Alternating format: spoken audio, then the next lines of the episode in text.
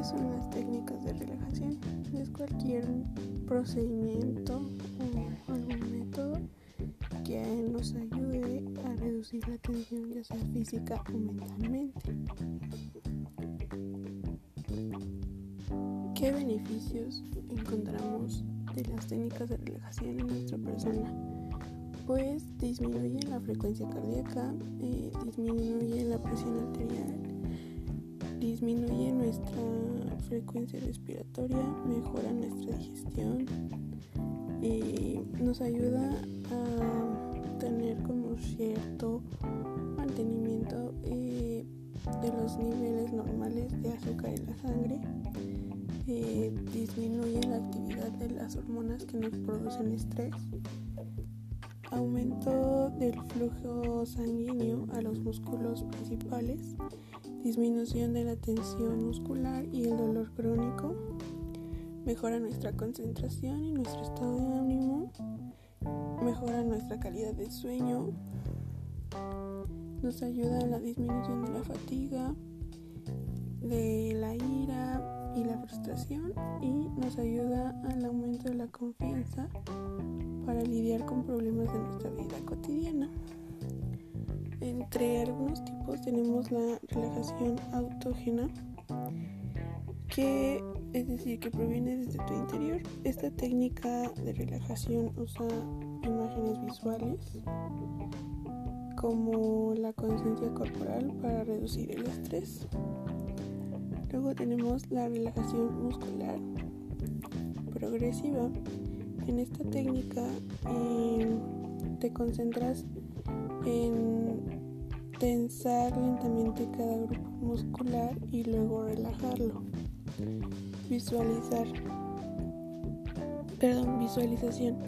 Este es otro tipo de técnica en el cual puedes formar imágenes mentales para hacer un recorrido visual a algún lugar o sitio específico que te transmita tranquilidad. Entre otras técnicas tenemos la respiración profunda, masajes de meditación, el yoga, este, algunas terapias como la música, musicoterapia y terapia del arte, aromaterapia, hidroterapia. Y bueno, eh, considerando que vivimos siempre una vida como agitada y llena de ocupaciones y, y demás este, necesidades, eh, las técnicas de relajación deberían de ser parte importante de nuestra vida ya que a veces pues vamos viviendo la vida al máximo, ¿no? Nos llenamos de trabajo, este y a veces sobrepasamos a estos niveles y nuestro cuerpo lo resiente con el tiempo, ¿no?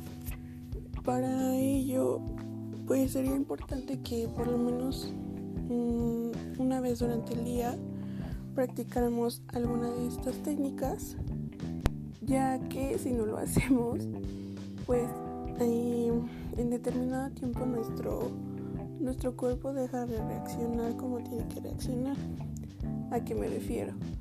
Por ejemplo, no tienes eh, la misma energía que pudieras tener si nosotros como psicólogos, si llegáramos a tener eh, consultorio propio, hablando este ya del el ámbito laboral, si llegáramos a tener cita tras cita sin dejar descansar un momento adecuado, eh, con el paso del día o del tiempo en el transcurso del día, eh, ya no prestarías la, misma atención a tus clientes de la tarde que a los de la mañana. Evidentemente porque en la mañana pues estás, eh, como así decirlo, recién descansado, este, vas con toda la actitud de tu consultorio y si tú haces las citas seguidas y dejas que tus pacientes se extiendan en cuatro tiempos, em, evidentemente se empieza a producir un cierto desgaste en esta actividad de atención. Es importante que dentro de terapia pues nos demos como cierto espacio para recibir a pacientes en donde podamos hacer eh, tranquilamente las notas clínicas del paciente que se fue, este, podamos relajarnos para, para iniciar pues bien otra sesión y de mi parte pues sería todo.